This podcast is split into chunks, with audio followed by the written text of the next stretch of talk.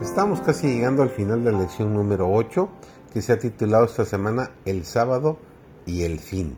Hoy es jueves 18 de mayo, su servidor David González y nuestro título de hoy es El sábado y el descanso eterno. Al principio el Padre y el Hijo habían descansado el sábado después de su obra de creación. Cuando fueron cambiados los cielos y la tierra y todo su ornamento, nos dice Génesis 2.1, el Creador y todos los seres celestiales se regocijaron en la contemplación de la gloriosa escena. Nos dice Job 38.7, las estrellas todas del alba alababan y se regocijaban todos los hijos de Dios. Ahora Jesús descansaba de la obra de la redención, y aunque había pesar entre aquellos que le amaban en la tierra, había gozo en el cielo. La promesa de lo futuro era gloriosa a los ojos de los seres celestiales una creación restaurada, una raza recimida, que por haber vencido el pecado nunca más podría caer. Era lo que Dios y los ángeles veían como resultado de la obra concluida por Cristo.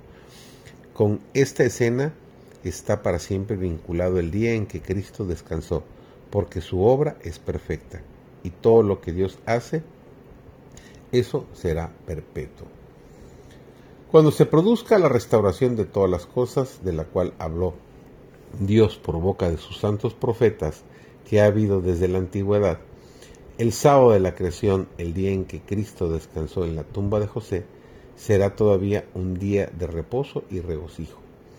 El cielo y la tierra se unirán en alabanza, mientras que de sábado en sábado, según nos dice Isaías 66, 23, las naciones de los salvos adorarán con gozo a Dios y al Cordero.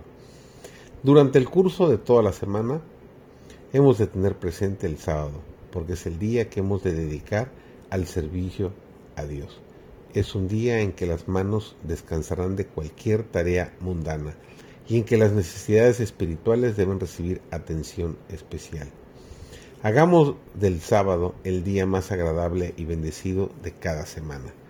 Los padres deberían dedicar atención a sus hijos, leyéndoles las partes más atractivas de la historia bíblica, enseñándoles a reverenciar el día de reposo y a guardarlo según el mandamiento.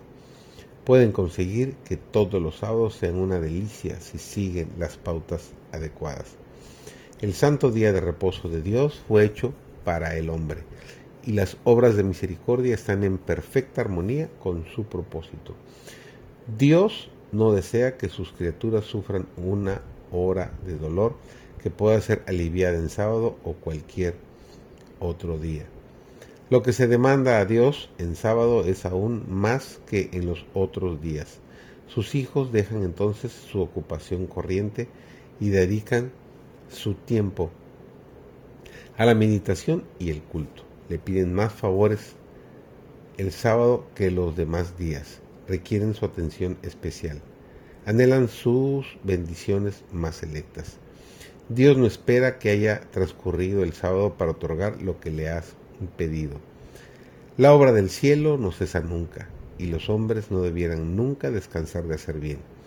El sábado no está destinado a ser un periodo de inactividad inútil.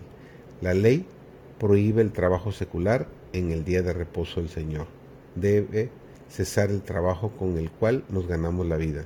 Ninguna labor que tenga por fin el placer mundanal o el provecho es lícita en este día. Pero como Dios abandonó su trabajo de creación y descansó el sábado y lo bendijo, el hombre ha de dejar las ocupaciones de su vida diaria y consagrar, consagrar esas horas sagradas al descanso sano, al culto y a las obras santas.